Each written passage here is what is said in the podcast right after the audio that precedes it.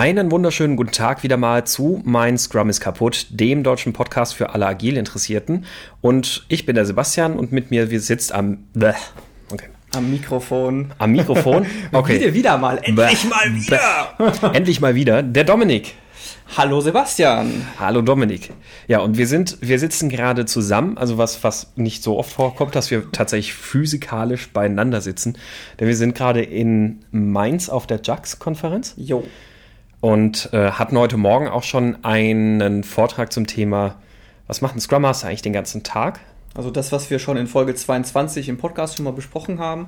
Ich glaube, das Ungewöhnliche jetzt gerade ist, wir hatten zwar schon Folgen aufgenommen, wo wir im selben Raum saßen, aber nie nur zu zweit. Mhm. Immer mit Eigentlich Gast, immer mit einem Gast, Gast, richtig. Dazu. Ja, genau. Da aber also heute Premiere. Premiere, ja, genau. Der Agile Day, der ist heute noch in vollem Gange. Ähm, und äh, wir haben da auf jeden Fall schon so den ein oder anderen Gesprächspartner auch schon wieder auserkoren. Da wird also demnächst wieder was kommen. Ähm, und wir hoffen auch, dass wir jetzt natürlich in nächster Zeit auch mal wieder ein paar häufiger Folgen euch liefern können. Ähm, naja, aber genug Vorgeplänkel an ja, und für sich, Also oder? an der Stelle, ich fand es ganz so. cool. Erstmal Gruß an alle, die wir auf der Jux getroffen ah, haben. ja, richtig. Ähm, ja. Ich finde es äh, tatsächlich ganz cool, wenn ihr uns einfach ansprecht. Wir haben auch fleißig Aufkleber verteilt. Wir müssen tatsächlich langsam mal neu bestellen.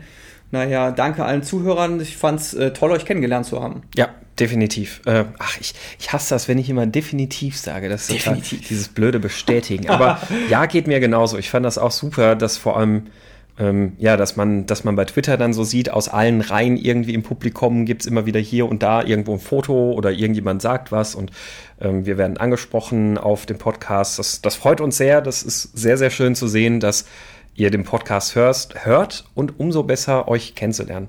Und schön dann zu hören, wenn so ein paar Ideen, die wir euch anscheinend mitgeben, irgendwie dann auch ganz hilfreich ja. sein können. Das, aber tatsächlich ein paar Ideen haben wir schon gesammelt, aber mhm. jetzt ist, glaube ich, tatsächlich genug Vorgeplänkel, oder? Ja. So. Ich stehe eigentlich auf Vorgeplänkel im Podcast, aber wir ja, wollen es ja nicht Wir können auch gerne noch weiter plänkeln. Also ich habe ein bisschen Zeit habe ich noch, bis mein Zug fährt.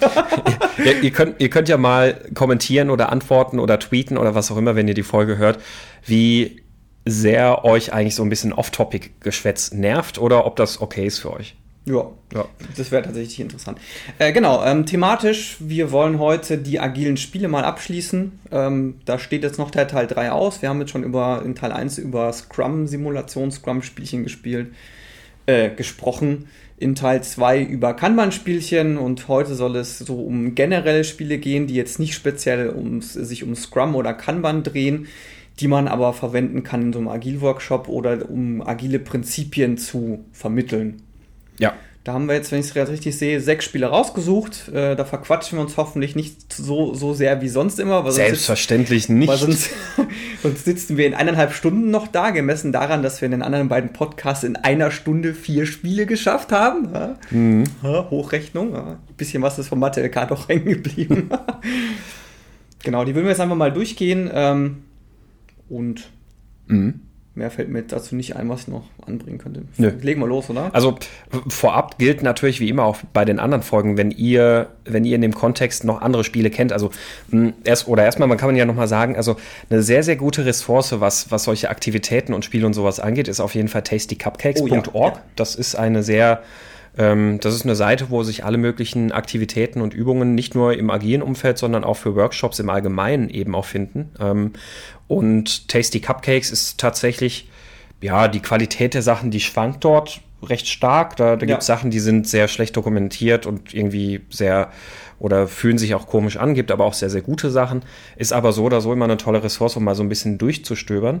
Ja, es ist halt nicht kuratiert, muss man wissen. Gen also genau. man kann einfach Sachen einfach hochladen. Es gibt jetzt keinen, der da drüber schaut und keinen, der auch das Spiel prüft, ob das ein Sinn, also ob das ein funktionierendes Spiel ist. Also ich komme auch deswegen drauf, weil ich mal ein Spiel gefunden habe, was einfach von den Materialien her kaputt war. Es war einfach unspielbar. Mm. Okay. Und ich habe es auch drunter kommentiert und ich glaube, derjenige hat es, äh, wollte es nicht einsehen und hat es nicht verstanden. Das ist, glaube ich, heute noch kaputt. Oh. Es war ein, ich glaube, Test-Driven Development using Lego oder irgendwie sowas in die Richtung. Ah, schade. Aber ja, es ist auf jeden Fall eine gute Ressource. Hm, kann ich oder können wir jedem empfehlen, ja. da, da einfach immer mal auch ein bisschen Zeit zu nehmen, sich mal durchzustöbern.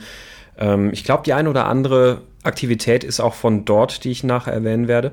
Ähm, und worauf ich eigentlich hinaus wollte, wenn ihr eben auch noch andere Aktivitäten kennt und schon irgendwelche Erfahrungen mit irgendwelchen Übungen in irgendwelchen Workshops gemacht habt, dann lasst es uns gerne wissen, weil vielleicht wird es auch noch mal eine weitere vierte Folge geben.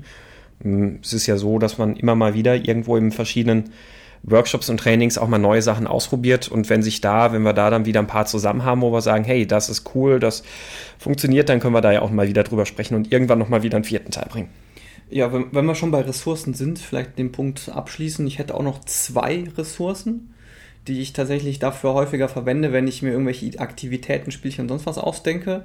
Und zwar gibt es da einmal das Buch Game Storming. Ja. Da sind, glaube ich, so um die 100 unterschiedliche Spiele drin, die man für die unterschiedlichsten, ähm, für die unterschiedlichsten Anwendungsfälle äh, benutzen kann. Auch gut für Retrospektiven zum Teil? Genau, auch mhm. gut für Retrospektiven, wenn man die Retrospektive ein bisschen aufpeppen will. Und das zweite ist Training from the Back of the Room. Ähm, das ist zwar jetzt eher auf dieses ähm, Trainings, äh, auf dieses Trainingskonzept ausgerichtet, mhm. aber auch da sind gute Aktivitäten drin. Die sind zwar nicht immer so komplett spielerisch wie das, was wir jetzt haben werden, aber in gewissen Grade schon. Also das ist ganz oftmals was mit Zeichne irgendwas mal was an die Wand. Ähm, visualisiere Dinge irgendwie auf dem, auf dem Tisch mit einem Blatt und so weiter. Also das hat schon immer eine gewisse spielerische Komponente. Mhm. Ja, dann würde ich sagen, fangen wir mal an und ich übergebe mal das, ach, wobei bei der Aktivität, da sind wir eigentlich beide ganz gut im Bild. Ja.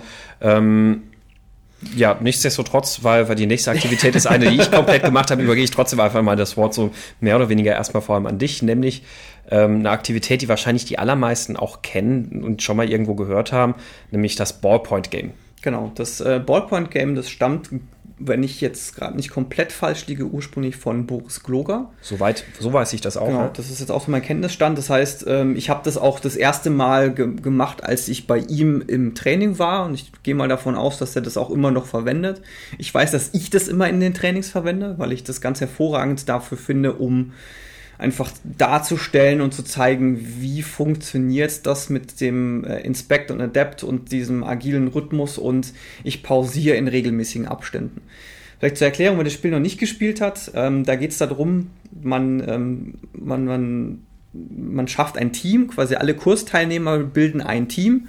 Das ist tatsächlich mit einer beliebigen Anzahl von Leuten spielbar. Und es geht darum, dass sie sogenannte Ballpunkte liefern müssen. Diese Ballpunkte liefern sie, indem sie ähm, Bälle, die, die, die, die denen zur Verfügung stellen, also das können so Softbälle sein, Tennisbälle, also es sind so ungefähr Größe Tennisbälle müssen die Bälle sein. Und äh, ein Ballpunkt entsteht dann, wenn jeder aus dem Team diesen Ball einmal berührt hat. Mhm. Also das heißt, wenn, wenn ich jetzt quasi der Ballgeber wäre und der Ball kommt danach wieder bei mir an und jeder aus dem Team hat den einmal berührt, dann gibt es einen Ballpunkt. Und das Ganze ist noch zu, an zusätzliche Regeln geknüpft. Äh, die da heißen, keinen Ball an den direkten Nachbarn, der Ball muss sich bei der Übergabe in der Luft befinden. Ähm, dann, jetzt muss ich gerade noch überlegen, welche Regeln gab es noch? Fällt dir, mm. Also es gab irgendwie so drei, vier, fünf Regeln. Ich, ich glaube, das sind sie schon. Alle machen mit. Äh, Ball, ja, genau, alle äh, machen mit, ja. Ähm, ein Punkt, äh, Ball muss immer in der Luft sein. Ähm, kein Weitergeben an den direkten Nachbarn. Genau. Ich habe ich hab bei mir dann noch irgendwann so eine Zusatzregel eingeführt, nämlich wenn ein Ball auf den Boden fällt, dann ist der als Bug mitzuzählen. Also ich zähle tatsächlich, lässt sich tatsächlich immer die, die Bälle mitzählen.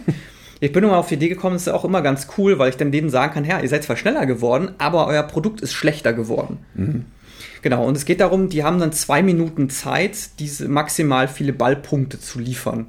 Dann spielt man fünf Runden lang, also die haben fünfmal zwei Minuten Zeit und die haben dazwischen auch immer eine, halt eine Retrospektive, wo sie sich selber besprechen können, okay, wie lief das, wie können wir jetzt den Prozess des Balllieferns optimieren und ähm, müssen dann auch immer eine Schätzung abgeben, was sie glauben, wie viele Ballpunkte sie in der nächsten Iteration schaffen. Mhm. Was ich an dem Ballpoint-Game interessant finde, du hast gerade gesagt, also es geht ja vor allem auch schon um dieses, ähm, dieses Inspector und Adept, um das da drin zu vermitteln und eben dieses grundsätzliche iterative Arbeiten und iteratives Lernen. Was ich beim Ballpoint Game vor allem auch immer schon sehr, sehr schön finde und sehr erstaunlich finde, alleine halt auch zu zeigen, wie wie anstrengend Selbstorganisation sein kann. Ja.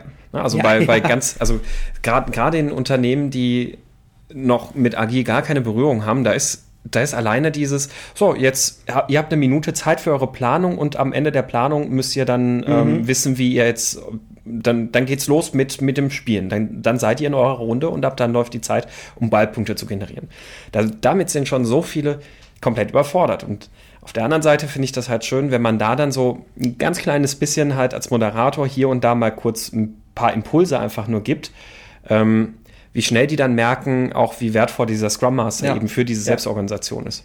Ja, tatsächlich ist es so, dass ich beim Debriefing einen relativ großen Teil dafür verwende, was so die Teamdynamik angeht. Mhm. Also wie hat sich das Team zusammengefunden, wie war die Entscheidungsfindung im Team, wie hat sich das im Laufe dieser fünf Sprints entwickelt.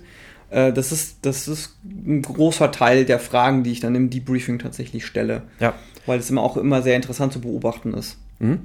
Und ein anderer wertvoller Aspekt finde ich vor allem auch, wenn man dagegen einfach mal diese, diese Gegenprobe dann stellt am Ende ähm, dieser fünf Minuten, wenn, wenn man dann im Debrief ist und dann mal fragt, ja, was glaubt ihr denn, wie viele Punkte ihr generiert hättet und äh, wie gut ihr dann mit einem initialen System gefahren wärt, wenn ihr es nicht iterativ gemacht hättet, sondern euch am Anfang fünf Minuten hättet Zeit nehmen müssen, um den perfekten Durchgang zu planen.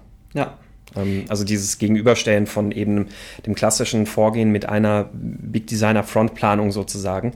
Ich stelle die ähm, Frage mal ein bisschen anders. Also ich rechne ja, so einfach immer aus, okay, anders, ja. ich, ich, rechne immer aus, okay, ihr hattet insgesamt jetzt irgendwie 22 Minuten Zeit.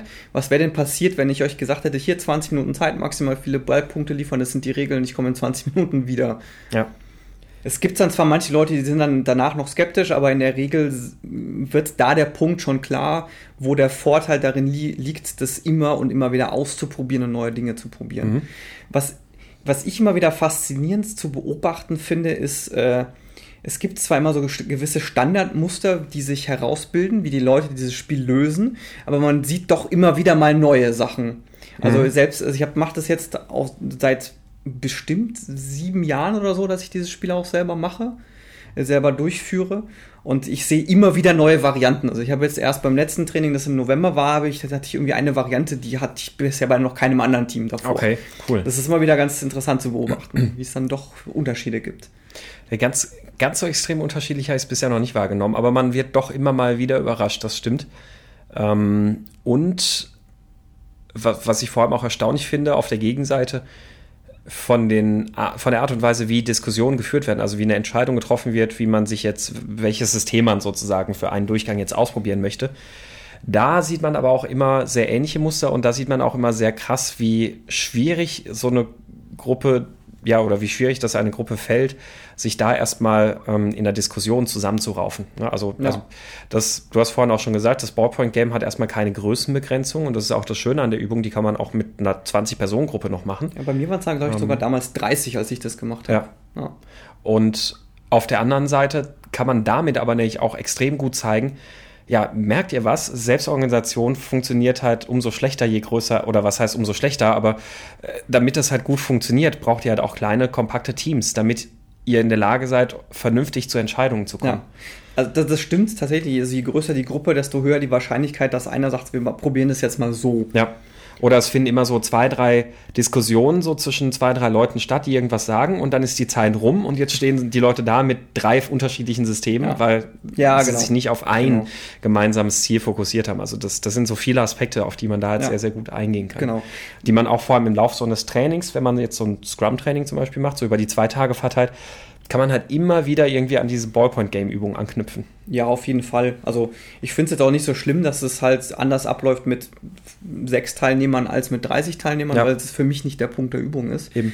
Was ich an dem Spiel ganz gerne mag, ist, dass ich, also ich nutze es immer als Einstieg ins mhm. Training und auch als Einstieg in den Scrum-Block weil es sich für mich sehr gut in Scrum überführen lässt. Mhm. Weil sich einfach dieser, dieser Prozess des Bälle-Lieferns lässt sich wunderbar aufmalen und dann danach quasi eins zu eins auf das ähm, auf, auf Scrum mappen. Also man kann da vom Voraus schon aufmalen, hey, okay, das Spiel ist so abgelaufen, ich war euer Auftraggeber, ich habe euch einen Auftrag gegeben, dann habt ihr Zeit zum Planen gehabt, dann habt ihr es durchgeführt, dann habt ihr mir das Ergebnis geliefert und dann habt ihr euch überlegt, wie ihr es verbessern könnt und habt dann wieder geplant und dann hat man so schon mal den Zyklus aufgemalt und kann es dann in Scrum übertragen.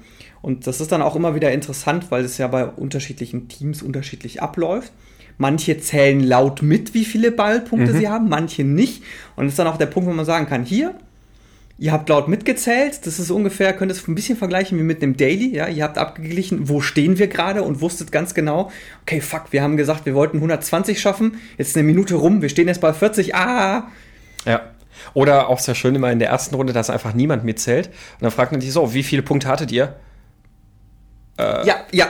Ähm, ich schreibe dann immer, ich schreibe dann immer manchmal dann einfach gar nichts auf oder, ja, ja, genau. oder irgendeine eine geschätzte Zahl, was es hätte gewesen sein können und sag dann immer, okay, ich möchte jetzt von euch, dass ihr mir am Ende des äh, der nächsten Iteration sagt, wie viele Bälle ihr geliefert habt, wie viele Ballpunkte ihr ich, geliefert ich, habt. Ich halte da ganz gerne mal je nach Teilnehmergruppe so ein bisschen den Spiegel vor, gerade wenn Ja. jetzt so eine Teilnehmergruppe so aus dem ähm, Produktmanagement oder sonst irgendwas kommt, dann sage ich denen halt auch, ja, aber also ihr würdet von eurem Team doch auch kein geschätztes Ergebnis akzeptieren, Ja. oder? Nee, aha, merkt ihr was? Ja, das ist auch schön. Ja. Ich hatte schon mal den skurrilen Fall, dass die, dass das Team in der ersten Runde angefangen hat zu zählen und dann irgendwie so ab der dritten Runde nicht mehr. also es gibt manchmal auch den, den umgekehrten Fall, dass sie es am Anfang Stimmt, das hatte ich, und dann hatte ich auch schon mal gesehen, wenn die dann nicht so in der dritten Runde das System umgestellt haben, wenn sie was anderes ausprobiert haben. Das ist auch ein guter Punkt. Ja. Das, passiert nämlich, das passiert nämlich erstaunlich selten. Ja. Das ist, das ist sowas, was ich nämlich manchmal durch Moderat moderativen Eingriff Ja. manchmal so mache. Ja. Ähm, wenn man merkt, dass sie sich, dass, dass sie mit dem initialen System, mit dem die einmal angefangen haben, sich da nicht trauen, was anderes zu probieren, sondern nur daran rumzudoktern versuchen, ähm, dann mache ich halt eben auch mal so gerne so einen moderativen Kick-Tritt, dass ich denen halt einfach mal sage, ja, hier, ich habe schon Teams gesehen, die haben mit der gleichen Größe hier irgendwie die zehnfache Punktzahl geschafft und sowas. Ähm, Ja, das mache ich auch. dass, dass sie eben halt mit dem System, dass sie merken, mit dem jetzigen System kommen sie vielleicht nicht weiter. Auch mal den Mut haben, was Neues auszuprobieren. Da kann man nämlich dann halt im Debrief ja schon drauf eingehen und sagen, ja, also ihr hättet, ihr hättet jetzt möglicherweise die ganze Zeit mit diesem System weitergemacht und daran rumgedoktert, habt jetzt aber mal was ganz Neues ausprobiert, habt in der nächsten Iteration gesehen, okay, das hat sich noch nicht eingespielt. In der Da- Iteration danach habt ihr jetzt aber gesehen, ihr seid damit viel besser gefahren als mit dem ersten System. Ja, gerade wenn man es, gerade wenn man einfach so einen Graphen visualisiert, wie viele Ballpunkte sie tatsächlich geschafft haben, Ja. sieht man das oft ganz schön. Ich nutze den Trick auch. Ich nehme zwar nicht das, die Zehnfache, sondern das äh, in der Regel so das Dreifache. Ja, das ich wusste jetzt auch nicht, ich meistens. habe irgendwas gerade nur gesagt. Das, äh, Äh, ja. Nee, aber tatsächlich, das nutze ich auch. Eine zweite Sache, die ich manchmal mache, je nachdem, wie gut sich das Team schlägt, ist, dass ich dann irgendwie so in der vierten oder fünften Runde so eine Art Management-Intervention mache, dass ich quasi so Mhm. den Management-Hut aufziehe und einfach ins laufende Spiel reingehe und einfach mal frage, wie ist denn der aktuelle Stand? Mhm. Also das kann man A auch wunderbar nutzen, wenn sie dann wieder das Zählen aufgegeben haben oder immer noch nicht zählen. Ähm, und B kann man es halt nachher als ähm, guten Diskussionspunkt, Debriefing-Punkt verwenden, einfach was das ausgelöst hat, wenn das Management halt reinkommt und beim quasi beim Arbeiten stört. ja. Was, was das bei einfach, was das gefühlsmäßig bei denen ausgelöst hat, was das so vom, vom Ablauf her ausgelöst hat, ob das dann im Nachhinein die, die Performance verschlechtert hat. Und dann ist tatsächlich, tatsächlich so, wenn sie halt mitzählen, mindestens leise, dann bin ich quasi als Management wieder relativ schnell wieder raus und die Störung ist minimal kurz. Wenn sie es nicht wissen, dann störe ich halt länger und dann dauert es halt noch länger. Ja. Ja, also es gibt halt so ganz viele Aspekte, die man aus dem Ballpoint-Game wirklich halt mitnehmen kann, die man in, in verschiedenen Varianten auch wirklich nutzen und demonstrieren kann. Deswegen, ja, finde ich eine sehr, sehr wertvolle, gute Übung. Ähm, Ja, ich denke mal, wir können es dabei belassen. ja, genau. Also Ähm, sonst kommen wir wirklich auf die eineinhalb Stunden. Ja, ja. ähm, das, das passt aber auch sehr gut zu der nächsten Übung. Ähm, die habe ich mal, ich glaube, bei Tasty Cupcakes oder sowas. Also die werd, bekommt ihr natürlich da drin verlinkt.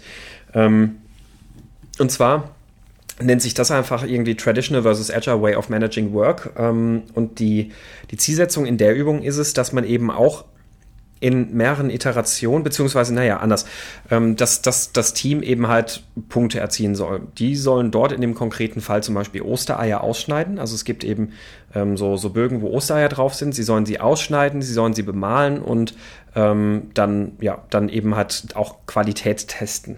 Äh, Es gibt dafür in jedem Team drei Rollen. Es gibt einen Tester, es gibt einen Schneider und es gibt einen, ähm, äh, einen Maler, beziehungsweise mehrere Maler.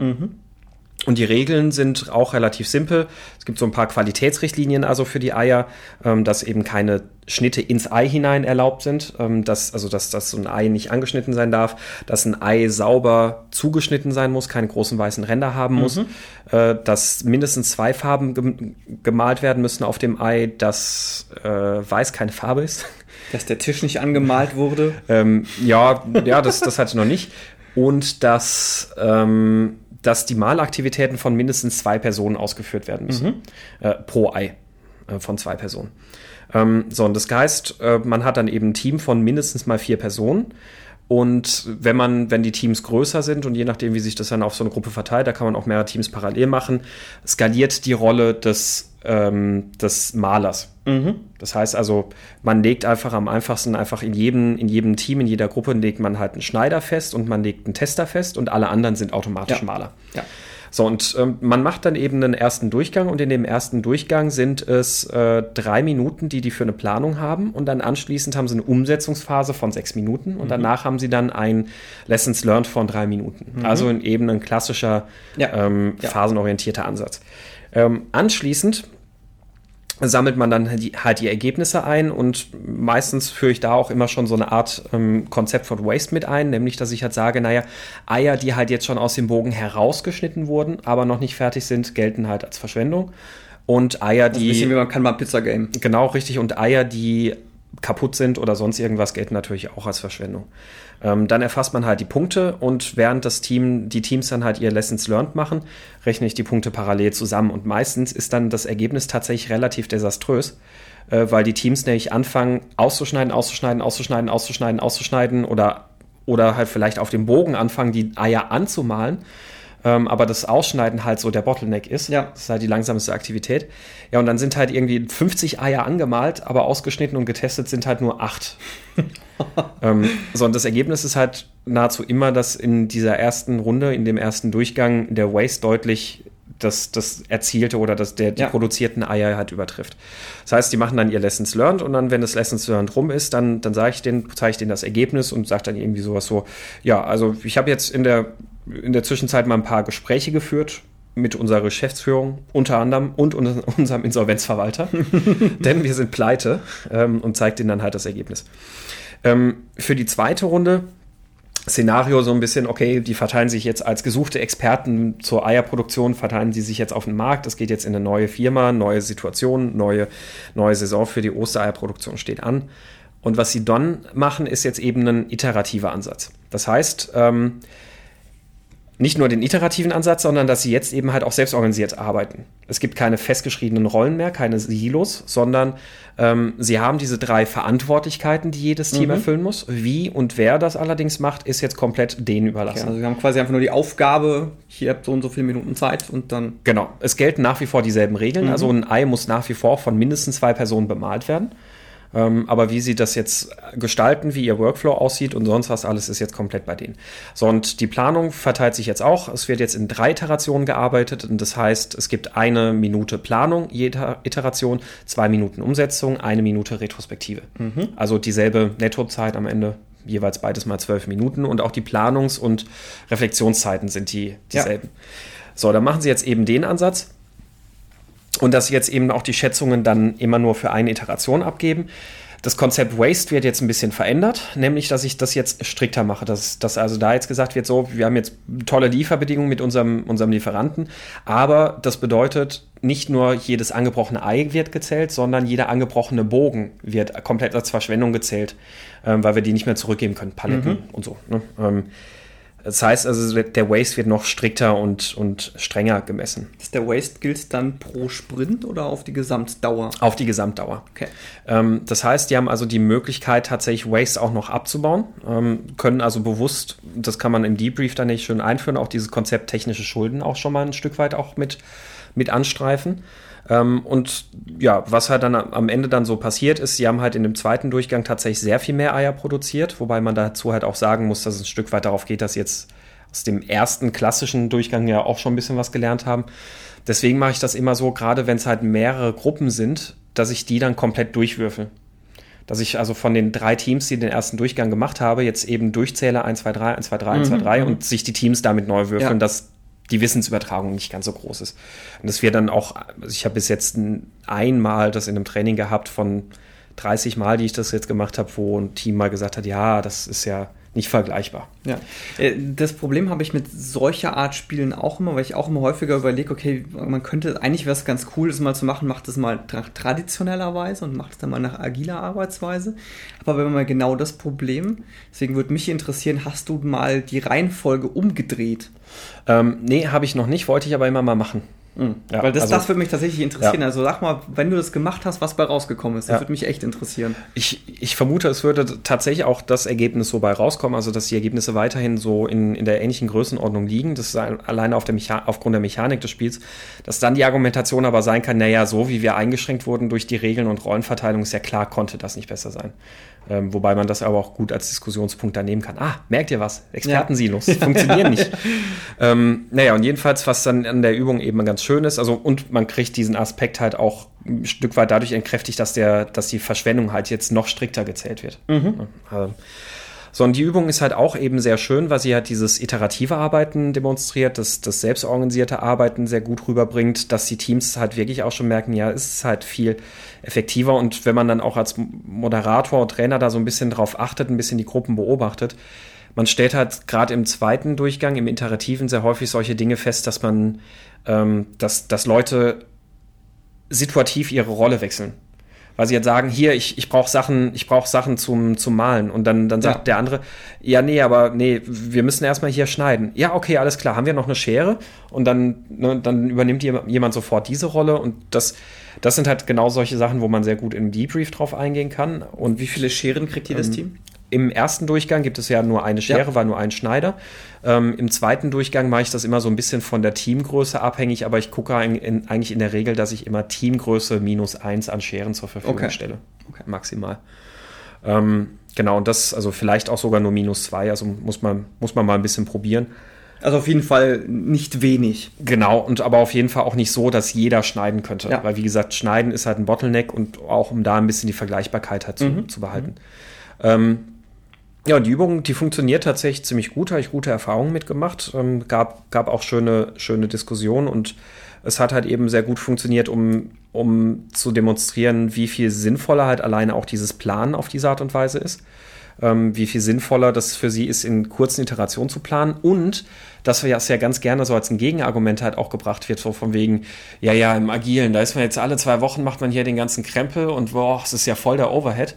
Kann man jetzt sagen, nö, ihr seht, der Overhead ist der gleiche, das ist gleich geblieben, aber ihr habt aus der Selbstorganisation profitiert, dass ihr mehr ja. liefern konntet. Ja.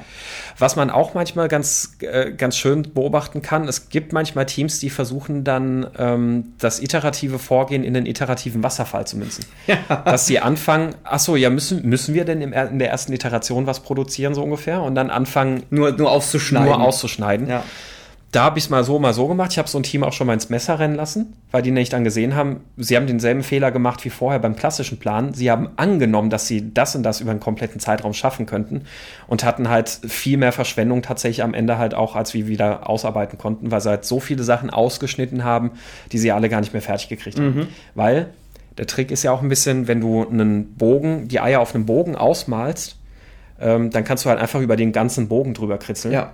Ähm, und wenn du, wenn du die Eier vorher ausgeschnitten hast, weil das ja der Bottleneck ist, ja. was sich vermeintlich gut anfühlt, stellen die halt fest, ja, dann wird halt das Anmalen plötzlich schwieriger. Mhm.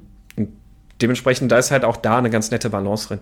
Und man kann es halt dann saisonal auch mal ein bisschen variieren. Ich habe es ich hab's zu Weihnachten, habe ich die Aktion zum Beispiel mit, mit äh, Weihnachtsmännern gemacht. So. Oder, so äh, oder Christbaumkugeln ja. und so ein Kram, ja ja, also eine schöne Aktivität. Ähm, ja, gut. Also ich glaube, ich werde das mal beim nächsten Mal ausprobieren. Das ja. gefällt mir jetzt von der Beschreibung her echt ganz gut. Also ich werde den Link dazu packen und ich werde auch mal schauen. Ich habe es, wie gesagt, in einer leicht angepassten Form halt gemacht. Ähm, da muss ich einfach nochmal hier mit meinem lieben Arbeitgeber, mit Innovex sprechen, dass wir das veröffentlichen können, die Variante. Ähm, das sollte kein Problem sein. Und dann können wir da, kann ich, äh, können, werden wir die im Blogpost dann auch auf jeden Fall hier, hierzu verlinken. Ja, also wie gesagt, gerade wenn es ums iterative Vorgehen plus Selbstorganisation versus Silos geht, eine nette Aktivität und man kann halt auch Konzepte wie Waste und technische Schulden schon so ein bisschen damit einführen. Gut. Ja. Genau, und dann, da bist du jetzt wieder an der Reihe, nämlich das User Story Tabu. Genau, ähm, dieses User Story Tabu, das ist tatsächlich ein Spiel, das ich mir ausgedacht habe, beziehungsweise das uh. ursprünglich auf einer Idee von uns beiden basiert. Ich Echt? Glaub, wir, ja, ich glaube, irgendwann mal hatten wir diese Idee. Äh, es also User Story Tabu deswegen, weil es ein bisschen ähnlich ist wie das Spiel Tabu. Das mhm. heißt, es gibt bestimmte Begriffe, die nicht genannt werden dürfen. Mhm. Äh, die Übung ist zum User Story Schreiben gedacht, mhm. weil es ja manchmal so Begriffe gibt, die will man auf keinen Fall in User Stories drin haben. Sowas wie User, mhm. Kunde, Mhm. Also als Kunde möchte ich, bla bla bla, als User möchte ich. Und die Idee ist halt, den, äh, den, den Workshop-Teilnehmern beizubringen. Kurz Moment, wir, wir, wir sollten noch mal ganz kurz erläutern, warum man die Sachen nicht da unbedingt drin haben möchte in der User-Story, weil die halt viel zu generisch sind. Und das ist halt. Ja, genau. Es kann in, in ganz, ganz seltenen Fällen kann das okay sein, auf einem System mal zu sagen User. Das betrifft halt einfach dann wirklich alle Anwender des Systems.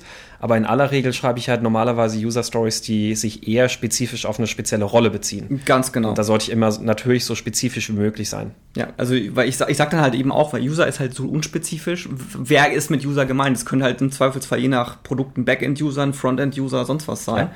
Es könnte, ein User könnte genauso ein Administrator sein. User kann ja genauso der CEO einer Firma sein. Oder ein eingeloggter Nutzer oder ein Gast. Genau, ganz genau. Also da geht's halt um diese Unterscheidung.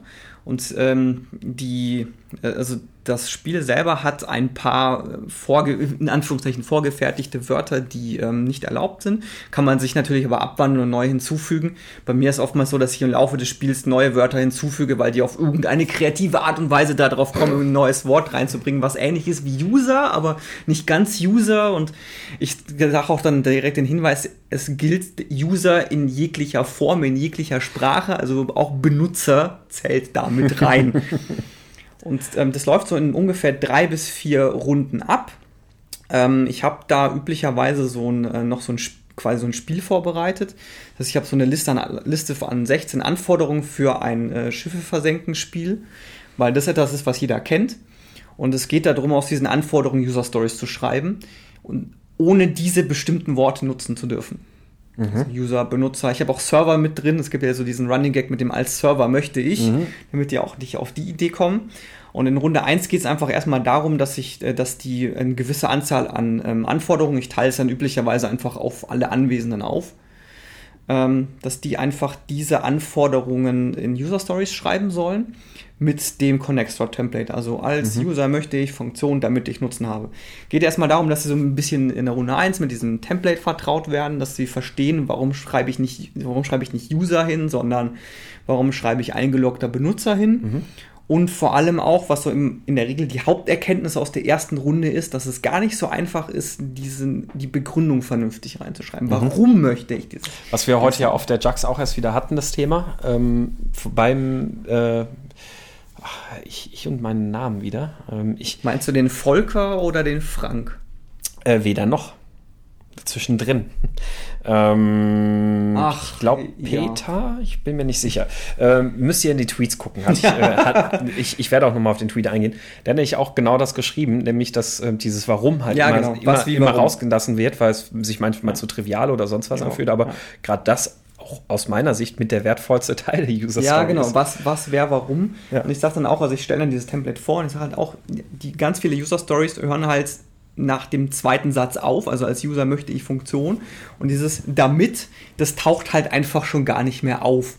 Und äh, das ist die Erkenntnis, die man aus der ersten Runde ist, dieses, okay, dieses Warum auszuformulieren, ist gar nicht so einfach. Plus, je nach, also es gibt ja manchmal so Features, die können für unterschiedliche Benutzergruppen gedacht sein. Mhm. Und unterschiedliche Benutzergruppen ähm, heißen im Zweifelsfall auch unterschiedliche Begründungen. Warum möchte ich dieses, dieses Feature haben? Richtig. Und der Trick ist ja auch oft, ähm, gerne wird nämlich die, also deswegen lassen Teams, glaube ich, das Warum gerne weg, weil sie haben das Gefühl, es fühlt sich redundant mit dem, was gewünscht ist, an. Und das ist nämlich dann eigentlich immer ein sehr guter Smell dafür, dass das, was gewünscht ist, ist nicht ja. das Bedürfnis, das da ausgedrückt wird, sondern eine Lösung, die ausgedrückt ja. wird. Ich glaube, wenn ich halt eben sage, ähm, als, als Marketingchef möchte ich die, die Page-Views erhöht haben, um mehr Page-Views zu haben. Ja, genau. Äh, das genau. ist halt genauso dieser Punkt. Ja, ja, dann ist halt nicht das Bedürfnis nicht richtig ausgedrückt. Ganz genau. Und es geht auch manchmal so falsch, also da sind so absichtliche Fallstricke drin. Ich glaube, wenn ich es gerade richtig im Kopf habe, ist auch sowas drin wie ich möchte, dass sich der User einloggen kann. Und dann schreiben kommt ganz oft die User Story, als User möchte ich mich einloggen, damit ich, keine Ahnung, wiederkehren kann oder sowas. Oder dann, manchmal auch eben, damit ich mich einloggen kann. Und dann sag, gebe ich mal eben halt auch als Feedback zurück. ja, möchte ich mich denn als User wirklich einloggen? Mhm. Also als User will ich mich ja in der Regel nicht einloggen, weil ich hasse Logins. Ja. Und vor allem, weil ich auch noch irgendwie einen eigenen Login festlegen muss und dann nicht irgendwie, keine Ahnung, Twitter-Login, Facebook-Login, sonst was Login nutzen kann. Und die, äh, und sagt dann halt, okay, wer möchte diesen Login wirklich haben und warum möchte er ihn wirklich haben? Ja. Das, das, ist zum Beispiel so ein, so ein Fall. Gerade bei, bei solchen Features aus Marketing-Sicht passiert ja. sowas ganz häufig. Ne? Also so ja. zum Beispiel so ein User-Tracking, wo, wo die Leute anfangen zu schreiben, als User möchte ich getrackt werden, damit, ja, warum eigentlich? Warum möchte Ach, aha, ach, ihr stellt fest, der User will gar nicht getrackt werden. Na, ja, eine Überraschung. Ähm, wer möchte das denn eigentlich haben?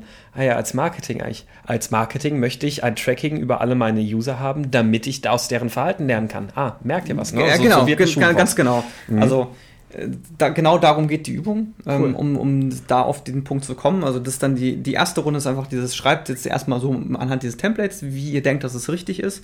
Und dann gehe ich mit den Leuten das durch und mache in der zweiten Runde, ähm, gibt es dann halt so ein paar, gibt es dann immer wieder, oder gibt es dann eigentlich fast immer Stories, die sie, die sie umformulieren. Das heißt, mhm. die zweite Runde ist einfach erstmal nochmal quasi nochmal vertiefend, ähnlich wie die erste Runde, einfach die Stories, die da sind, nochmal neu schreiben im Zweifelsfall, mhm. je nachdem, je nachdem, wie die Stories halt geworden sind, um genau zu gucken, ist da der richtige User drin, ist da die richtige Begründung drin, ist das Feature richtig reingeschrieben. Mhm. Trading from the back of the room. Training from the back of the room, genau. Mhm. Äh, das ist dann ähm, Runde 2. Äh, Runde 3 ähm, ich ich mache es nicht immer, nicht immer mit drei oder vier Runden, das ist manchmal unterschiedlich.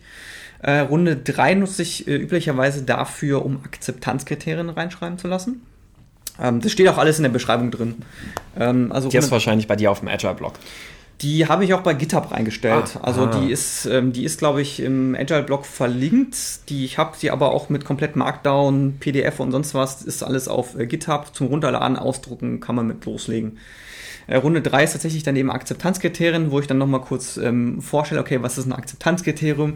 Ich bringe dann immer das Beispiel eines, äh, auch wenn es heutzutage nicht mehr so oft genutzt wird, wahrscheinlich eines ähm, Autoradios mit CD-Player, wenn ich den baue und ich habe die User Story, die CD wird eingelesen, dann kann ich als Akzeptanzkriterium sagen, hey, die soll innerhalb von fünf Sekunden eingelesen sein und wenn sie nicht eingelesen werden kann, dann steht halt eine Fehlermeldung auf dem Display.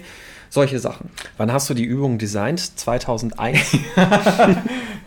Ja, mir ist bisher immer noch kein, also das ist so das, das Beispiel, was mir irgendwann mal zu, äh, spontan gekommen ist und seitdem ploppt es halt immer wieder auf. Mhm. Ich muss mir da, glaube ich, mal ein besseres Beispiel überlegen. Nee, aber ja, das ist dann. In das drei dann, Jahren wirst du in, in, in, den Workshops Leute haben, die nicht mehr wissen, was ein CD-Player ist. Ja, also. ich, ich, ich befürchte auch, deswegen glaube ich, ist da mal Zeit für ein neues Beispiel. Und die ähm, vierte Runde geht dann darum, was ist ein Epic, was, ähm, was ist ein Epic, was ist eine User Story, weil naturgemäß so wie die ähm, ähm wie, so wie die Requirements von diesem Spiel aufgebaut sind, die Stories, die dabei erstehen, kommen da auf jeden Fall Epics bei raus. Und ich gebe dann so ein paar Hinweise, ähm, woran erkenne ich, ob etwas ein Epic ist? Und lasse die Leute dann Epics ähm, ähm, ähm, erkennen und, äh, und, und Stories als Epics definieren und die dann auch mal testweise aufteilen. Mhm. Dass einfach mal das gemacht haben, dass sie zwei, drei Epics in mehrere User Stories aufgeteilt haben. Mhm. Einfach zu sagen, hey, wenn du so Schlüsselwörter wie und, oder, aber, sonst was drin hast, dann kannst du ziemlich sicher sein, dass das ein, äh, ein Epic ist. Jetzt teile es mal auf. Mhm. Klingt cool. Wie, wie ist ja der zeitliche Aufwand? Das ist so ungefähr Stunde bis zwei, je nachdem, wie viele Runden du machst, ja. je nachdem, wie viele Teilnehmer es sind und so weiter und so okay. fort. Kann man also perfekt mal als Übung machen, einfach bei einem Team, um das mal zu üben. Genau. Ja. Ich mache das, ich habe das meistens mit dem ähm, mit dem Schiffe versenken gemacht. Ja. Ich habe das bei dem letzten Workshop, den ich gemacht habe, anders gemacht, ähm, weil ich mal ich den Workshop, den ich mache, das ist immer so ein Wochenworkshop. Ähm, der läuft dann darauf hinaus, dass die Teilnehmer die letzten drei Tage so ein Kurzprojekt oder so ein Kurzding machen, dass sie das mal angewendet haben können. Und ich habe das da, daraufhin umgebaut, dass ich gesagt habe, hey, es geht darum, ihr sollt dann selber irgendeine Software bauen, überlegt euch, welche Software ihr haben wollt, überlegt euch, welche Features soll sie, sollen sie haben und nutze dann das, was sie sich überlegt haben für dieses User Story Tabu. Mhm. Also so kann man das auch verwenden, wenn mhm. man in die Richtung geht. Wenn man eine Vorlage braucht, ich fand halt Schiffe versenken ganz nett, das hat jeder gespielt, kennt jeder, kennt die Anforderungen. Ja. Man kann da so ein bisschen Varianz reinbringen. Also ich habe da solche Sachen wie Achievements, Sonderitems, Steam Login, lauter so ein Kram mit reingemacht. Also kann man ein bisschen variieren. Cool. Klingt gut. Ja. Ja, dann, ja, dann wieder ähm, du. Bin, bin ich wieder an der Reihe. Ähm, bei mir geht es jetzt um die Agile Mindset Exercise. Das ist eigentlich was relativ kurz und knapp. Das steht halt jetzt gerade einfach an der Stelle in der Liste. Die Liste ist nicht geordnet. Wir gehen sie einfach so ab, wie wir es mal zusammengetragen haben. Ja. Ähm, Agile Mindset Exercise ist eigentlich so eine ganz kurze Übung, die ich gerne benutze. Mm, oder die habe ich angefangen zu nutzen in einem Workshop, der nicht auf Scrum oder Kanban ausgerichtet war, sondern in dem es allgemein um äh, agiles Arbeiten ging ähm, mit eben so kurzen Ausflügen nach Scrum und Kanban. Und da ging es mir dann vor allem darum, einfach mal zu demonstrieren, was hat es denn mit dem agilen Manifest auf sich? Und ähm, das agile Manifest kann man natürlich einfach irgendwie an Beamer werfen und darüber diskutieren oder darüber sprechen. Äh, in der Übung ist es so, dass man das einfach nur in den Teams eben machen lässt oder stattfinden lässt. Und zwar eben in der Form, dass man sagt, man hat einmal je Gruppe, also die Gruppen sollten irgendwie so um die vier bis sechs Personen sein, ähm, hat man ein agiles Manifest und in oder zu diesem agilen Manifest haben die dann eben auch alle zwölf agile Prinzipien ausgedruckt. So, und äh, was sie jetzt eben machen sollen in dem ersten Schritt, in der Gruppenphase, ist, dass die die äh, Einträge aus den oder die agilen Prinzipien auf exakt einen, eine Zeile im agilen Manifest mappen müssen, wo sie glauben, was eben jetzt der stärkste Einfluss dafür mhm. für dieses Prinzip ist. Ähm, und das Ganze sollen sie dann anschließend halt einfach im Flipchart zusammentragen und sobald alle Gruppen das gemacht haben, spricht man dann über Auffälligkeiten, über Unterschiede und geht im Debrief dann jetzt ein bisschen in die Tiefe. Das heißt also, man fängt jetzt an, zu, darüber zu diskutieren. Vielleicht oftmals ist die Verteilung von Items zu, also von Prinzipien zu ein Zeilen aus Magie und Manifest relativ deutlich mit einer mhm. gewissen Gewichtung in manche Sachen, zum Beispiel ähm, relativ häufig eben auf ähm, Individuen und Interaktionen mehr ja. als Prozess und Tools. Ähm, da landen dann relativ viele Prinzipien und dann kann man eben auch sehr schön darauf eingehen und das als Diskussionsgrundlage nutzen und fragen, ähm, ja, was, was glaubt ihr denn? Was, was, was sagt das jetzt über agile Methoden aus? Was kann man daraus jetzt so ein bisschen herausschließen? Man kann fragen, sind denn die Prinzipien alle wirklich verstanden worden? Weil oftmals, wenn man jemanden die einfach mal so hingibt und die schnell überflogen werden, dann ja, ist halt so. Wenn man dann aber dieses Matching hat, in nahezu jeder Gruppe, ich hatte bis jetzt vielleicht ein oder zwei Gruppen, ähm, wo der Punkt Einfachheit, die Kunst, die Menge nicht getane Arbeit zu maximieren, ist essentiell, ähm, wo der nicht zur Diskussion geführt hat. Weil der von nahezu keinem Team, von keiner Gruppe verstanden wird. Darüber kann man eine wunderschöne Diskussion ja. machen und erklären, was es mit Einfachheit aus der agilen Sicht auf sich hat. Eben dieses, Risiken so früh wie möglich rausnehmen, indem ich so kleine Schritte und kleine mhm. Schnitte wie möglich mache, dass ich so früh wie möglich Antworten generiere auf Dinge, die, die, die fraglich sind, wo ich noch nicht weiß, wo ich hingehen will und dass ich eben nicht anfange, ähm, wenn ich sage, ja, ich will ja ein Online-Portal bauen, dass ich halt als Priorität eins oder als erstes Item, ja, weil brauche ich ja, halt den 50.000. Login im Internet baue. Ja. Sondern dass ich ja. halt mich darauf konzentriere, ja, was ist denn der riskante, tragende Teil dieses, dieses, dieses Konzepts, dieser, dieses Produkts? Das ist tatsächlich immer ein, ein spannender Punkt, ähm, weil wenn es auch um Login geht, weil wir jetzt bei meinem, wo es dann um dieses Projekt geht, ganz oft ist es dann, oder ist dann so, dass es auf irgendwas mit Login raus, mhm. rausläuft. Und ich sage den Leuten dann auch, ist der Login wirklich so wichtig? Kannst du, also, und ich, und ich zeige denen halt auf, dass die das Produkt bauen können, ohne dass es erstmal überhaupt ein Login gibt. Genau. Ja. Dass die den Login, dass sie erstmal das bauen sollen, was das Produkt ausmacht. Und den Login können sie danach immer noch draufpacken. Ja. Weil dann siehst du, funktioniert das Produkt, kann ich das so erstmal nutzen und kannst dann, also jetzt, wenn es eine Website ist, kannst du ja notfalls ein HT-Access oder sowas davor packen. Genau. Ja. Also den, den, den, den, wer jetzt nicht aus der Webentwicklung kommt, einfach diesen Browser-internen, äh, diese Browser-interne Passwortabfrage, die jeder Browser kann. Und da kann, so kann man das ganz, ganz gut umgehen. Mhm. Das ist tatsächlich immer sehr spannender Diskussionspunkt ja, ähm, weil, bei so einem. Weil Teams halt immer in so einer typisch technisch logischen Reihenfolge ja. einfach ja. denken. Ne? Es ist ja, halt genau. logisch, den Login zuerst machen, weil ich brauche halt Nutzerdaten. Ne? Also da kann ich hier schon mit richtigen Nutzerprofilen arbeiten und sowas alles. Es ist halt eher ungewohnt, etwas, etwas zu bauen und dann diese, ähm, diese, diese Nutzersichten dann erst dann anschließend ja. reinzubringen, also nutzerindividuelle Sichten und sowas. Und das, das, ist halt ein sehr schöner Punkt, um eben einfach dieses, dieses Priorisieren aus agiler Sicht halt eben klar zu machen, dass ich halt so früh wie möglich herausfinden will, ob diese, diese Produktidee überhaupt funktionieren kann. Hm. Mhm. Ähm, genau, deswegen, also die, die Übung an sich, die ist jetzt erstmal gar nicht so mächtig. Ähm, es liegt also sehr viel einfach in der Hand, wie man das Debrief gestaltet. Ähm, kann damit aber eben zu sehr schönen Diskussionen führen, die man dann wirklich als einen guten Einstieg jetzt in so restliche mhm. andere mhm. äh, Sachen dann nutzen kann. Und ein Punkt, den ich dann halt auch dann immer auflöse, ist dann anschließend, beziehungsweise wo es dann eben weitergeht mit, ist dann anschließend erstmal zu fragen, so, jetzt habt ihr diese 1 zu N Zuordnung machen müssen. War die denn überhaupt sinnvoll? Ja. Und dann ist ganz klar, nee, eigentlich nicht, weil die Prinzipien drücken eigentlich also die Prinzipien sind Ausdruck dessen, was im Manifest in den vier Zeilen quasi steht. Das stellen die dann eben auch alle fest. Und was man dann, was ich dann anschließend halt mache, das ist gerade schön, wenn man so eine Transformation durchläuft, also wenn viele Teams in einem Unternehmen geschult werden. Ähm, der Schritt, der danach folgt, ist, dass die entweder als eine Gruppe oder vielleicht als zwei Gruppen, muss man immer gucken von der Personenzahl her, jetzt eben ein Poster erstellen ähm, auf dem dann eben diese, diese vier Zeilen aus Magie und Manifest mhm. stehen und die zwölf Prinzipien da drauf verteilt sind. Und das, da sind jetzt schon allerlei kreativste Sachen rumgekommen. Irgendwie von einem ähm, agilen Baum, wo das Manifest eben die, der Stamm ist und die Prinzipien mhm. sind die, die Äste. Ähm, zu einem agilen Universum, ähm, ein agiles Haus, wo, wo das Manifest das Fundament ist und mhm. die Prinzipien sind die Räume. Also da sind schon ganz viele coole Ideen halt entstanden und das Schöne daran ist, es ist halt eben so ein kollaboratives, wir, wir machen das jetzt zusammen, was man anschließend vor allem als Ausdruck dieser, dieses agil werden wollens eben dann mitgenommen wird. Das heißt also, dass halt diese Poster dann anschließend dann halt auch so in der Firma irgendwo dann aufgehangen werden und damit halt auch ausdrücken, ja, es, ist, es geht bei uns nicht um die eine genaue Methode, es geht nicht darum, jetzt jedem Team Scrum aufzudrücken oder was weiß ja. ich was, sondern es geht darum, dass wir diese Werte verinnerlichen. Und deswegen dann immer noch mal ein ganz guter Startschuss für sowas ist.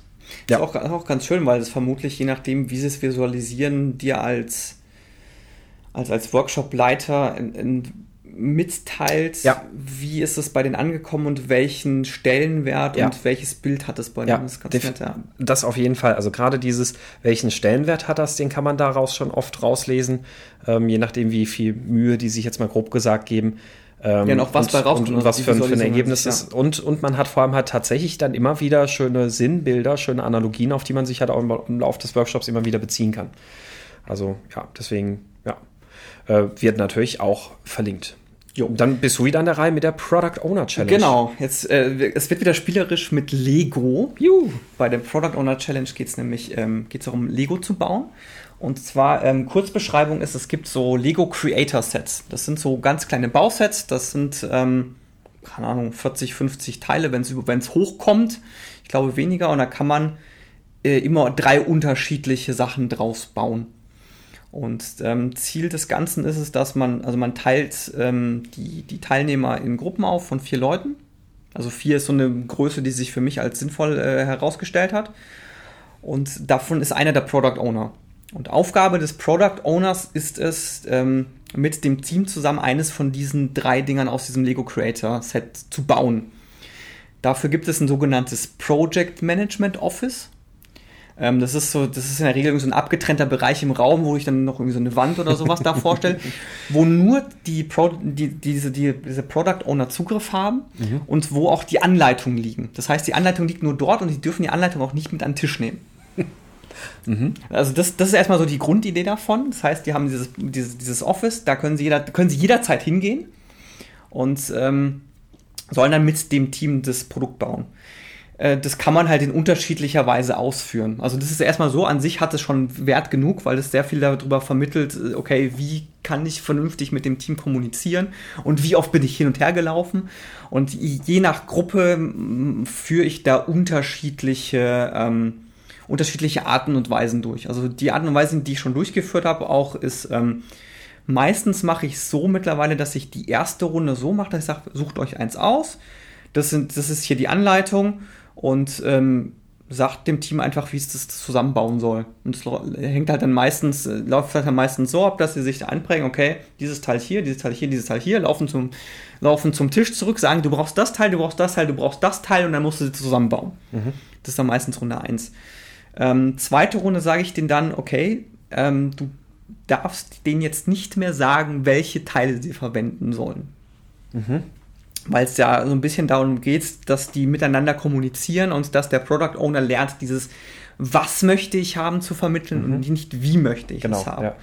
Ähm, bei der letzten Gruppe habe ich es dann so gemacht, weil die dann immer noch sehr stark sich darauf fokussiert haben, dieses, die Teile selber zu vermitteln, ähm, dass ich denen gesagt habe, okay, neue Runde.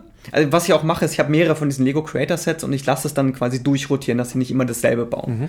Ähm, dann habe ich es auch eben bei, bei, der letzten Gruppe auch so gemacht, dass ich dann noch eine dritte Runde gemacht habe und gesagt habe, so, ihr dürft jetzt nur noch maximal zweimal nach hinten gehen. Einfach quasi, um die dazu zu zwingen, dass sie sich einfach merken, okay, was soll am Ende bei rauskommen und dass sie dann mit dem Team zusammen dahin kommen. Was halt mhm. meistens passiert ist quasi. Dem Teamform die Vision vermitteln. Wie soll es genau, denn eigentlich aussehen? Genau. Ne? Also es ist ja immer so das Erste, die sollen ganz am Anfang dem Team vermitteln, okay, wir bauen jetzt einen Zug, wir bauen jetzt ein Auto, was auch immer dieses Lego Creator Set ist. Also wie gesagt, da gibt es unterschiedliche Sets.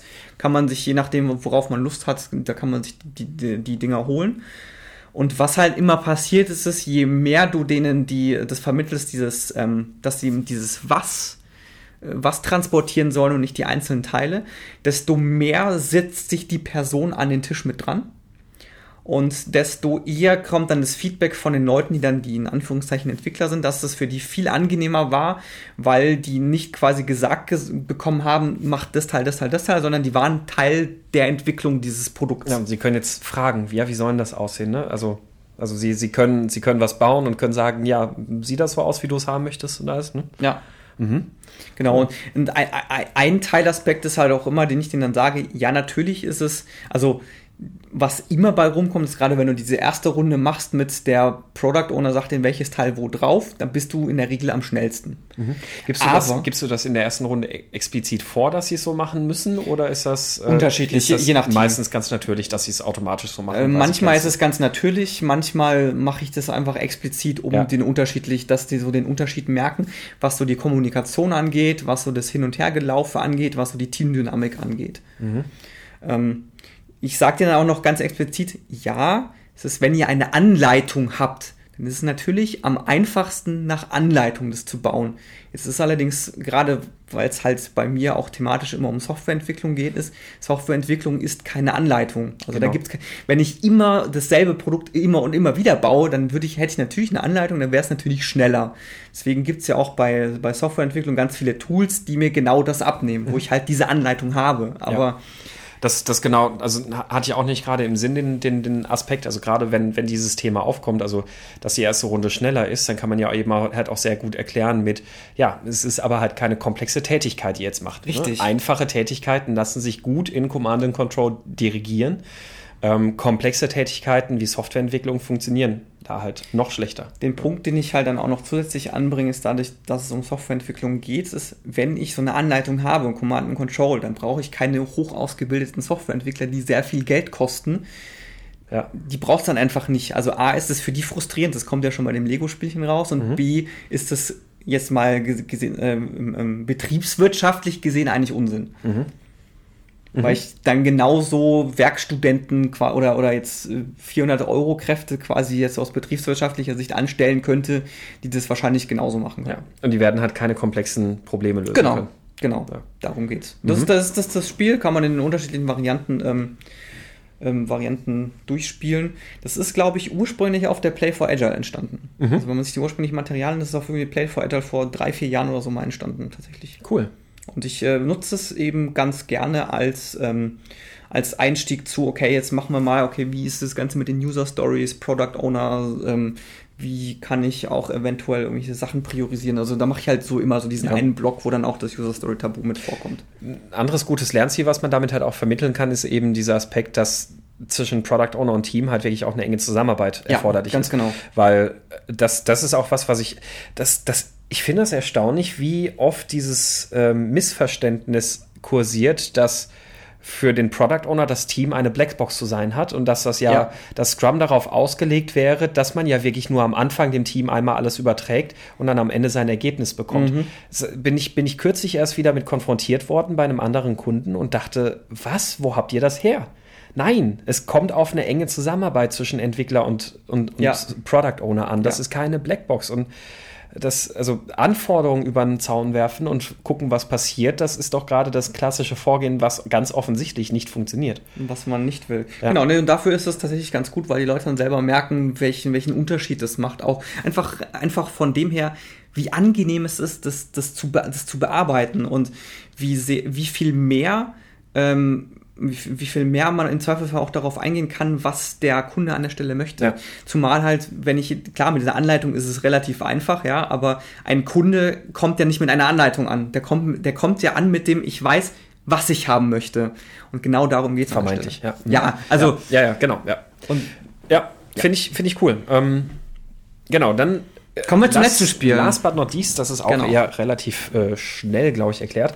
Ähm, das, ich stelle das jetzt einfach mal vor. Ich habe damit jetzt so mittelmäßige Erfahrungen gemacht. Ich habe es jetzt genau einmal gemacht, aber ich dachte jetzt irgendwie, weil das halt gerade vor einer Woche oder so war, ähm, ich nenne es ja einfach mal auch mit ja, im Podcast. Und zwar ist das das Story, Story Mapping Game. Es gibt ja eben User Story Mapping als eine Methode, um einen Backlog hierarchisch zu organisieren und auch erstmal eben vor allem eine gewisse Priorisierung treffen zu können. Also zu entscheiden, welche Dinge sind denn in einem allerersten Wurf wirklich notwendig ähm, und wie ist, um Stories zu erfassen, überhaupt so ein Fluss durch mein System. Also aus, aus einer Nutzersicht eine Geschichte zu erzählen, ich möchte das machen, damit ich das machen kann, damit ich das machen kann, damit ich das machen kann und sich da so durchzuarbeiten.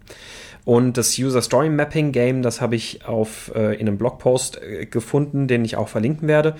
Ähm, und in der Übung geht es darum, einfach dieses Prinzip oder diesen, diese Entstehung einer Story, Story Map mal ähm, gerade mit dem Fokus auf das Priorisieren zu erstellen. Und zwar ähm, hat, läuft das so ab, dass ich in, einem, in einer allerersten Runde den Teilnehmern eben die Aufgabe stelle, ähm, stellt euch vor, ihr steht morgens auf und ihr habt eine halbe Stunde Zeit, um euch von Aufstehen bis aus dem Haus gehen fertig zu machen. Welche Tätigkeiten müsst ihr in dieser Zeit erledigen? Ähm, diese Sachen, die werden dann ähm, aufgeschrieben und gesammelt und dann anschließend als ein Zeitstrahl organisiert, also dann eben chronologisch von links nach rechts an die Wand gepackt. Dazu gehören dann solche Sachen wie mh, naja, erstmal aufstehen, dann will ich duschen, dann will ich Haare trocknen, dann will ich mich, äh, wenn es Frauen sind, schminken, dann möchte ich die Zähne putzen, beziehungsweise dann erstmal was frühstücken, Brötchen aufbacken, ähm, dann äh, noch ein Frühstück fertig machen oder einen Mittagssnack fertig machen, ein, einpacken, Katzen füttern, dann Zähne putzen und so weiter. Ne? So, dann jetzt in der zweiten Runde sage ich jetzt, gut, jetzt habt ihr ähm, beziehungsweise dann, dann sammle ich erstmal für, äh, genau, dann werden diese Sachen, diese Tätigkeiten erstmal ein bisschen geklustert und geordnet ähm, und gewisse Überschriften drüber gemacht. Also erstmal sowas wie ähm, äh, Körperhygiene ist ein, Ja. ein Schritt. Dann ist ein Schritt ähm, Nahrungsmittel oder Nahrungszubereitung oder sowas. Dann ist der nächste Schritt ist dann irgendwie äh, Packen. Ja, und dann da hat man so verschiedene Segmente. So, jetzt in, in der zweiten Runde danach wird dann jetzt gesagt, so, jetzt habt ihr nur noch 15 Minuten Zeit, euch fertig zu machen. Jetzt schiebt mal alle Sachen nach unten, die ihr in diesen 15 Minuten nicht mehr zwingend machen müsstet, Ja. um morgens noch aus dem Haus zu kommen. So, und dann geht man in die dritte Runde, reduziert die Zeit auf 10 Minuten und noch eine vierte Runde, wo man die Zeit auf 5 Minuten reduziert. Ähm, und das ist halt eine ganz coole Sache. Dann hat man tatsächlich, ab diesem Zeitpunkt hat man jetzt auf einmal eine, eine hierarchische Story Map, die auch schon in gewisse Releases quasi gegliedert ist. Ich habe nämlich oben erstmal diese Segmentierung von den ähm, Zielen, die ich machen will. Ja, was ich in der Story Map ja erstmal habe. Ziele, darunter habe ich dann die Tätigkeiten in der nächsten Hierarchie. Und ich habe jetzt priorisiert auf ein Release 1. Mein Release 1 ist nämlich, dass ich das Nötigste, um morgens aus dem Haus zu kommen, ist äh, so eine Art Katzenwäsche, ähm, Zähne putzen und dann kann ich eigentlich schon los. Ja. Ähm, das heißt, das ist eine schöne Methode, um diese, diese Form der Priorisierung und das, das Demonstrieren einfach mal, ja, was ist denn wirklich notwendig, um ein Ziel zu erreichen, ähm, klar zu machen. Wo ich jetzt so meine Schwierigkeiten mit der Übung hatte, ist ähm, äh, insbesondere die, die, die Variabilität von Tagesabläufen und Tätigkeiten Ja. am Morgen, die ist extrem groß und dann ist es auch bei der Priorisierung ein bisschen schwierig, weil der eine sagt, nee, ich habe Kinder, ich muss die morgens au- aus dem Bett holen. Ähm, und der andere sagt, ja, pf, ich habe keine Kinder, de- deine Kinder interessieren mich nicht, das brauche ich nicht in fünf Minuten. Ja, das stimmt natürlich. Ähm, das also ist tatsächlich ein bisschen schwierig, da so einen gemeinsamen Nenner zu finden. Ähm, da, da vielleicht findet man da gute Wege mit zwei, dreimal probieren. Wo ich dann allerdings sehr erstaunt war, ich habe den Teilnehmern dann anschließend gesagt, so, also nach dieser Übung, um dieses Prinzip, diese Struktur zu vermitteln, habe ich gesagt, so, jetzt erstellt mal eine Storymap zu eurem Produkt. Und sie haben tatsächlich sehr gut, sehr intuitiv diese Struktur der Storymap auch schon direkt Ah, cool. angewendet gekriegt. Also dieses Ziele Ja. und Tätigkeiten und darunter dann die konkreten technischen An oder die konkreten Anforderungen zur Umsetzung und das Ganze dann organisiert in verschiedenen Releases. Klingt gut. Ähm, ist also ganz nett. Wie gesagt, ich bin immer noch so ein bisschen, bisschen hin und her gerissen, wie gut es jetzt wirklich funktioniert. Dafür habe ich es noch zu selten ausprobiert. Vielleicht hat das schon mal jemand gemacht, dann könnt ihr gerne mal Feedback geben. Ähm, oder wenn ihr das mal ausprobieren werdet, ähm, ja, einfach, einfach her damit. Genau, dann würde ich sagen, wir sind am Ende angekommen. Ich bin heute keine Picks der Woche. Genau, heute keine Picks der Woche. Ich muss nämlich auch langsam los, um meinen Zug zu erwischen. Ich fahre nämlich heute auch wieder zurück. Ja, dann ähm, vielen Dank fürs Zuhören, wie üblich. Ähm, das, wenn euch das, wenn euch die Folge gefallen hat oder wenn ihr uns Feedback hinterlassen möchtet oder wenn ihr noch Spiele habt, die wir jetzt nicht erwähnt haben, für eine mögliche vierte Folge, irgendwann mhm. in ein paar Monaten dann aber eher, dann schreibt uns das doch gerne unter meinscrumiskaputt.de unter dem entsprechenden Beitrag. Äh, Feedback gerne bei iTunes, Facebook, Twitter oder im Slack unter meinscrumiskaputt.de slash Slack. Das sind mittlerweile echt viele Kanäle. Äh, wir freuen uns über jeden Kommentar. Ähm, ich glaube, da kam auch immer neulich was Neues wieder bei iTunes rein. Mhm. Fand ich sehr, fand ich sehr cool. Bleibt gerne in Kontakt. Themenvorschläge auch an thema.meinscommerskaputt.de. Wir haben da noch so ein paar höherer Themen, die immer noch ausstehen. Da kommen demnächst hoffentlich mal ein paar. Ähm, ja, ein, eines wollten wir schon, eines wollten wir schon wir aufnehmen, aber das ist ja dann, glaube ich, irgendwie gescheitert, weil ich weiß nicht mehr, ob ich krank war oder nicht konnte oder du nicht konntest, also irgendwas. Die gehen nicht verloren, keine ja. Sorge. Wir haben da unser Trello-Board. Ähm, das geht nichts verloren, es dauert halt manchmal nur eine ja. Weile. Und äh, wir, wir geloben tatsächlich Besserung, dass jetzt, also nicht nur wir geben unser Bestes, weil das ist ja immer so preparing for failure, ähm, sondern ja, wir, wir werden auch die Frequenz, die Regelmäßigkeit der Folgen auch jetzt wieder verbessern. Jawohl. War jetzt dann doch, doch tatsächlich anderthalb Monate Pause dazwischen. Ja. Nun gut, dann würde ich mal sagen, bis demnächst. Macht's gut. Tschüss.